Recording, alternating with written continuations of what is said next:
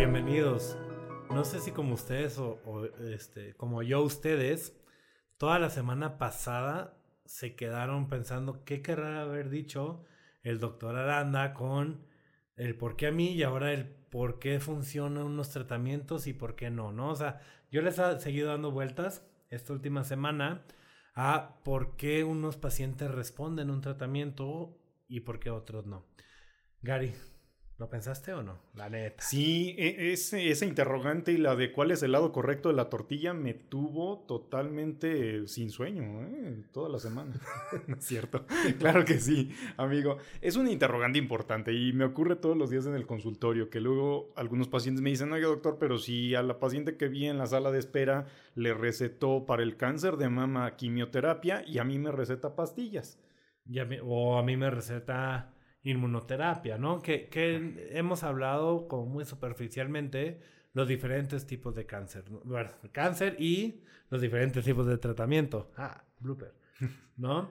Y entonces queremos continuar este, esta serie, ¿no? De, de dos episodios, el anterior y este de el por qué a mí. Ahora quiero platicar o queremos platicar con ustedes el por qué mi cáncer responde o no a un tratamiento. Y entonces, ¿cuáles son las bases biológicas que nos lo pueden llegar a explicar, ¿no?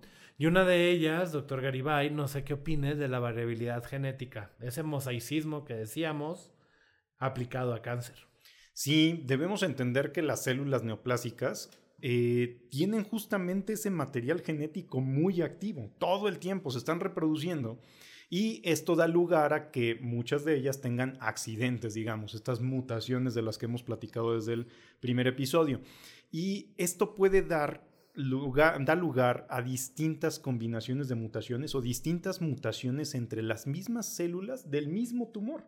Es decir, no todas las células del tumor son iguales. O sea, lo que me estás diciendo es, como individuos, nacemos con un material genético que no es el mismo con el que morimos y entonces también los tumores nacen con un material genético y conforme van dividiéndose y creciendo, van modificando y esperemos que se mueran con un material totalmente distinto con el que iniciaron. Justo así, debemos ver esto quizá, o una manera en la que a mí me gusta verlo para entenderlo es en términos microevolutivos, así como la teoría de la, selección natural que planteaba Darwin Así pasa también con las células. La más adaptable es la que sobrevive. Entonces estas células conforme se van reproduciendo tienen mutaciones y algunas de ellas les favorecen más para sobrevivir y otras no.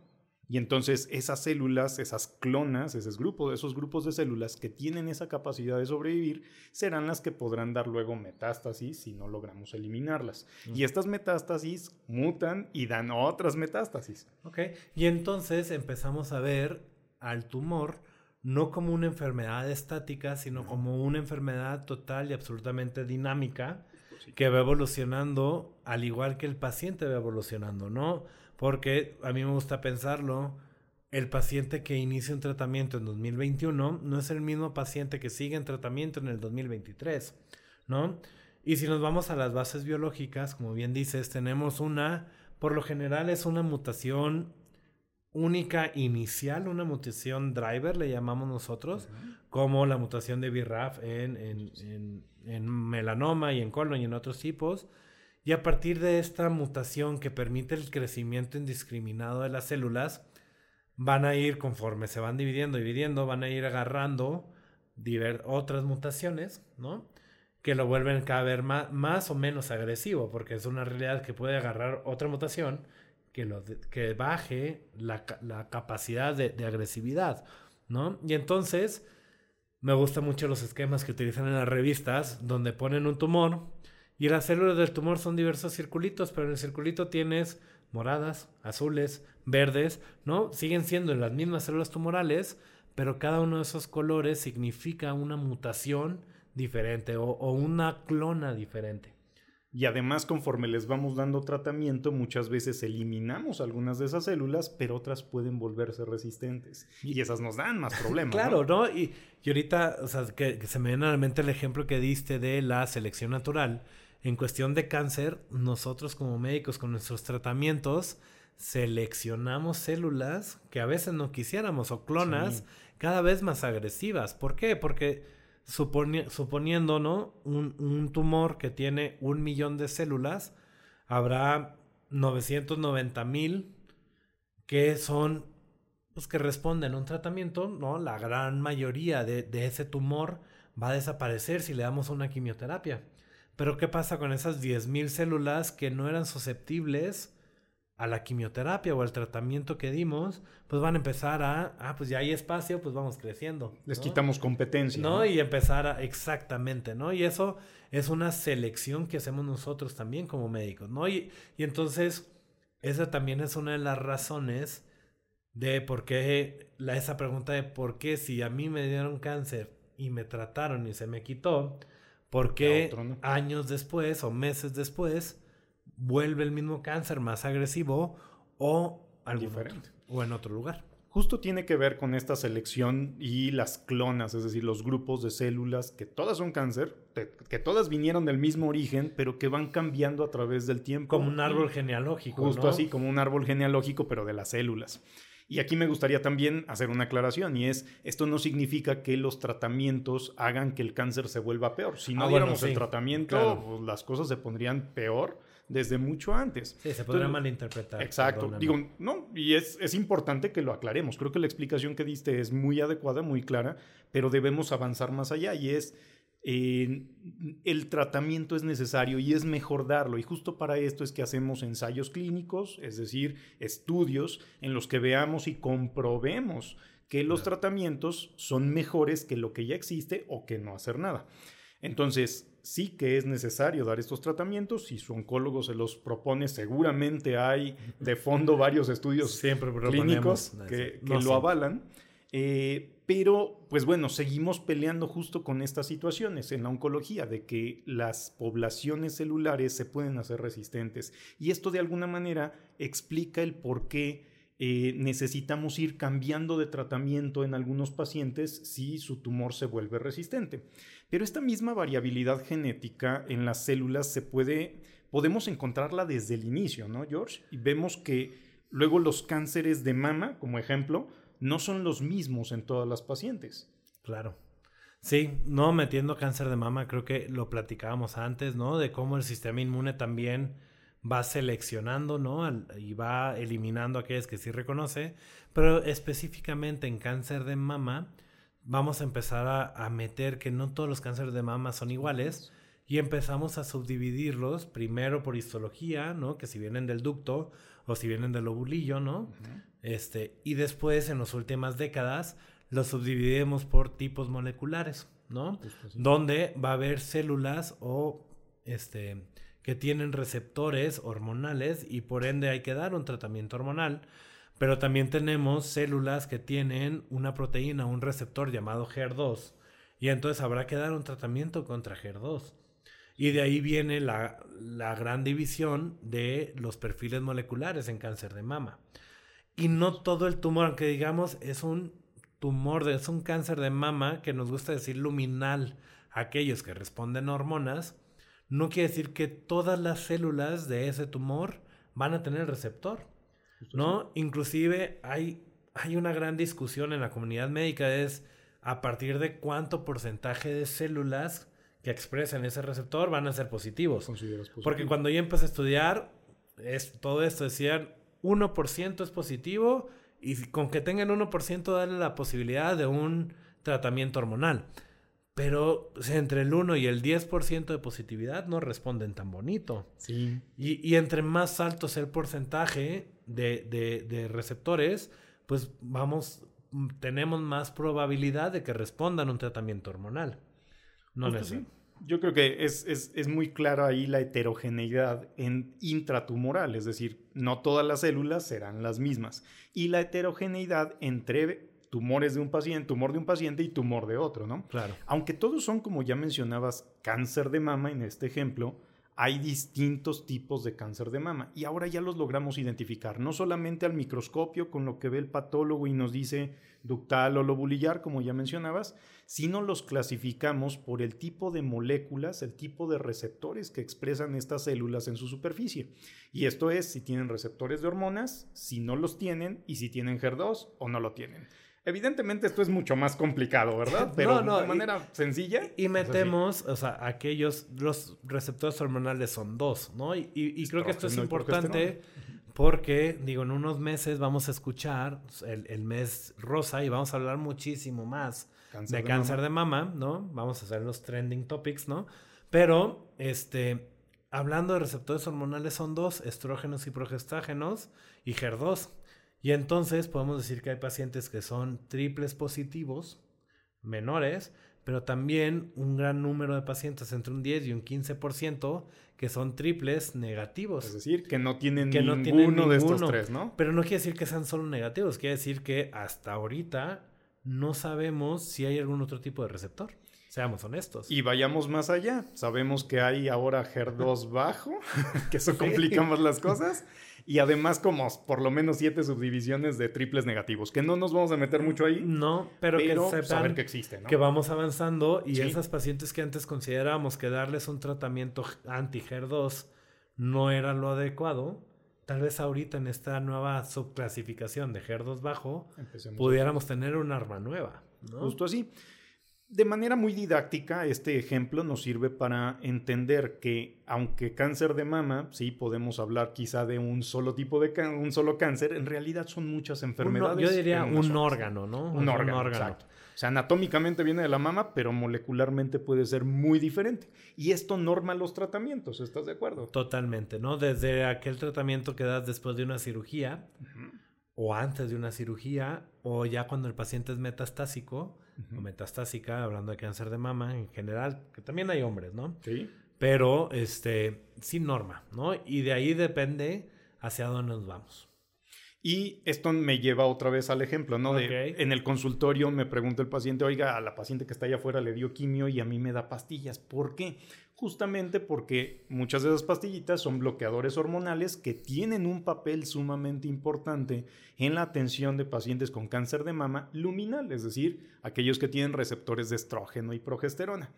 No obstante, hay un subgrupo de pacientes que no tienen receptores hormonales, entonces aunque tú bloquees las hormonas no sirve de nada. Y solo das la toxicidad Solo del das toxicidad. Entonces, a ese paciente, a esa paciente, no le vamos a dar bloqueo hormonal.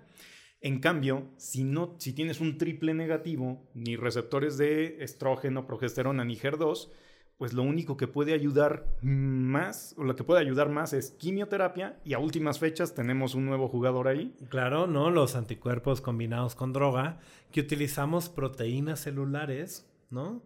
Que es un anticuerpo, se pega a esta proteína celular y libera dentro de la célula su payload, ¿no? Lo que llaman los gringos la carga, ¿no? Este, Al revés.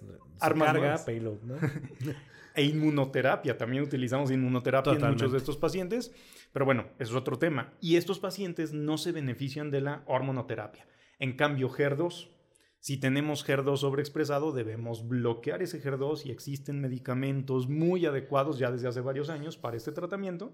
Y si no lo tiene, no sirve. Y, y digo, cáncer de mama fue hasta cierto punto la punta de la lanza para ver la heterogeneidad, Heterogeneidad. heterogeneidad, ¿no? Y no ha bebido, ¿eh? ¿no? Heterogeneidad del tumor. Es- hay, hay palabras muy difíciles para mí. No Esa es una y desfibrilador es otra. Entonces, gracias a Dios no estoy en urgencias. Qué bueno que no usas desfibrilador. Exacto. Tráiganme el aparato de El los aparato. parches, ¿no? De Ese los que da toques, ¿eh? No, Y me cuesta a- trabajo, ¿no? Creo que, creo que hay que saber nuestras limitaciones, Claro, por eso te voy a hacer así cuando quiera que diga la palabra. No te preocupes, amigo. Para eso estamos. No, fueron, fue punto de lanza, ¿no? Al final de cuentas empezamos a ver eso y ya lo extrapolamos a cáncer gástrico, HER2 también ahí, cáncer de pulmón, como que agarró el concepto y dijo, de aquí soy, ahora tenemos N 10 cantidad. tipos, 15 tipos o subtipos, dependiendo de, de la pulmón. mutación, ¿no?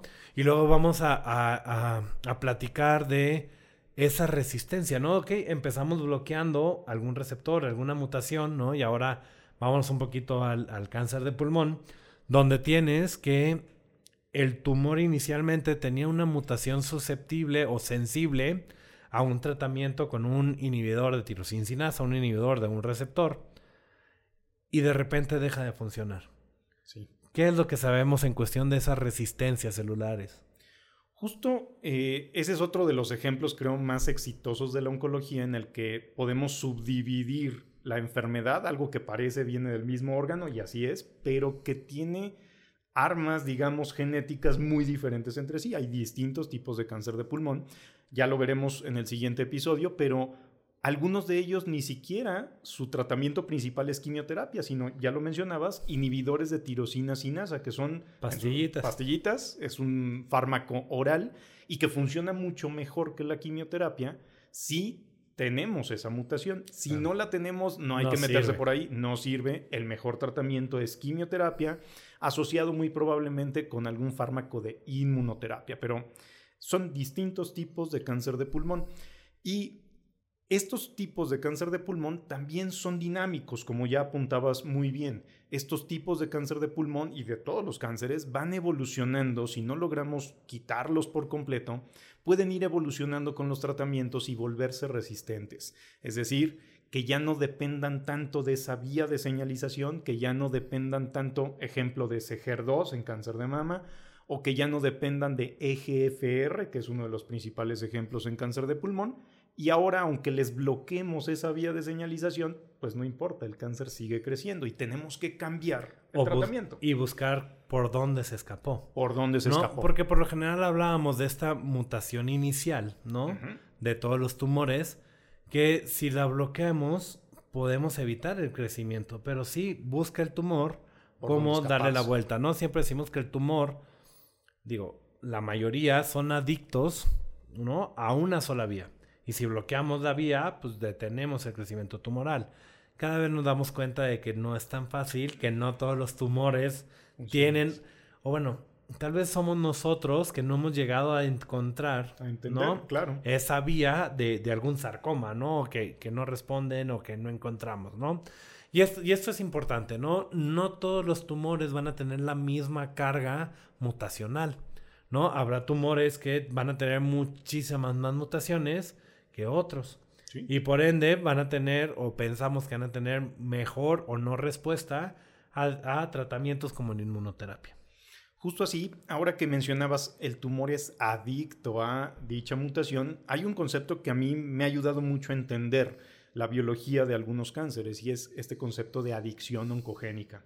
Sobre todo en cáncer de pulmón lo usamos mucho y eh, entendemos que algunos de estos tumores son adictos a una mutación, es decir, es una sola mutación o un grupo de mutaciones muy en particular en, el que exacto en el que se sustenta ese tumor y toda la maquinaria que tiene ese tumor para poder sobrevivir y proliferar, es decir, crecer, reproducirse.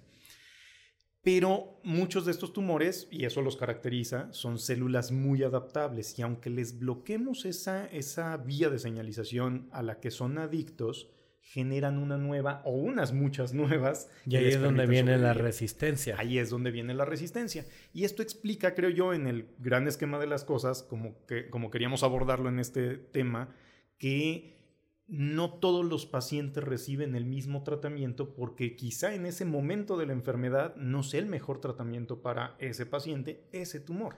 Y también, ahorita hablamos muy a gusto de tirosincinasas, pero ¿cuántos años tiene en el mercado? 15, 20 años a lo mucho. Más o menos. Inmunoterapia que podamos conseguirla 7, 8 años, 10 en protocolos, ¿no? Y entonces, si cuando llega el paciente y te dices que a mi abuela hace 40 años la trataron, ¿no? Con, o sea, para un cáncer de mama, pues hace 40 años lo único que teníamos era quimio. Y de un par de tipos en específico. Y muy poquitas. Y también teníamos poca información como oncólogos de cómo tratar la toxicidad de, esa quimioterapia, ¿no? ¿Por qué? Porque pues hace 40, 50 años todo lo que estaba alrededor de la quimio pues no era tan bueno, por así decirlo. Y, y en los últimos años no solo hemos mejorado los tratamientos oncológicos per se, sino también los tratamientos alrededor del tratamiento oncológico. El tratamiento de soporte, totalmente. De la náusea, diarrea, etcétera. Soporte es un, creo que es una palabra que hemos dicho en varios episodios. Equipo, ¿no? Creo que esa es otra. Donde pues vamos mejorando, ¿no? Como, como oncólogos. Y se supone que iba a ser un, capítulo de relleno de 5, 10 minutos, ya, ya llevamos casi 20. ¿no? Te encanta hablar, amigo. no, es lo que pasa. es, la planta de plástico que tenemos aquí, sus gases. Tóxica, eso, sí. Claro, ¿no? Pero cerrando un poquito el capítulo, es, creo que siempre hay que ver al tumor como una población celular, Sí. más que como una enfermedad, ¿no? Y dependiendo de esto, vamos a elegir un tratamiento y dependiendo de esto también podemos esperar y anticipar las Una resistencias que puedan, resistencias o respu- y respuestas, Y respuestas, claro. ¿no? Que puedan o- o, este, aparecer.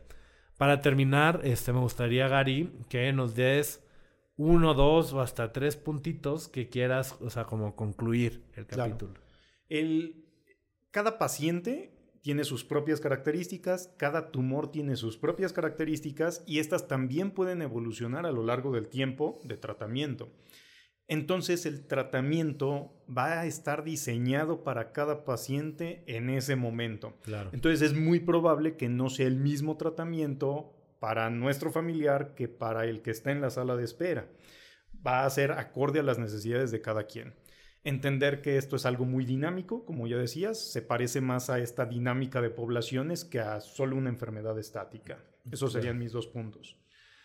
Creo que me quitaste la conclusión de la, de la boca, ¿no? Pero, este, yo, yo, yo quisiera decirles que a pesar de que tal vez en este momento no haya un medicamento o no haya un, o sea, algo específico para el tipo de cáncer que su familiar, ustedes tienen, esto va evolucionando demasiado, ¿no? Y, y gracias a Dios, las herramientas que tenemos a nuestra disposición, no solo médicas, sino también de informática, como, como esta información, ¿no? Que nos podrán estar viendo en 10, 15, 20 años en, en internet y vamos a seguir viéndonos jóvenes. Pero lo que voy es, vamos mejorando y vamos encontrando cada vez más y mejores tratamientos enfocados a esta variabilidad, a estos tipos de células, estos drivers o receptores o proteínas o bloqueos, ¿no? Y entonces nada más hay que seguir este, intentando, hay que seguir estudiando, hay que acudir a valoraciones y perderle un poquito el miedo, porque también hemos mejorado en el soporte alrededor de la enfermedad. Sí, creo que ese punto es relevante. Muchos pacientes dicen, es que a mi abuelita la trataron, como decías, y abandonó el tratamiento. Eso ha cambiado muchísimo. La Muchísimo. oncología del 2023 es muy diferente a la oncología del 2014 Claro. y es mucho más diferente a la oncología de los 90, ¿no? Al igual que los tumores, ¿no? Vamos como ciencia, vamos mejorando y vamos avanzando. Esperemos que a, a un futuro mejor. Si les gusta este capítulo, Gary, ¿qué es lo que tienen que hacer? Darnos like y compartirlo con quien ustedes consideren que les puede ayudar. Si no les gusta, también compártanlo. Por favor, nos vemos en una semana. thank you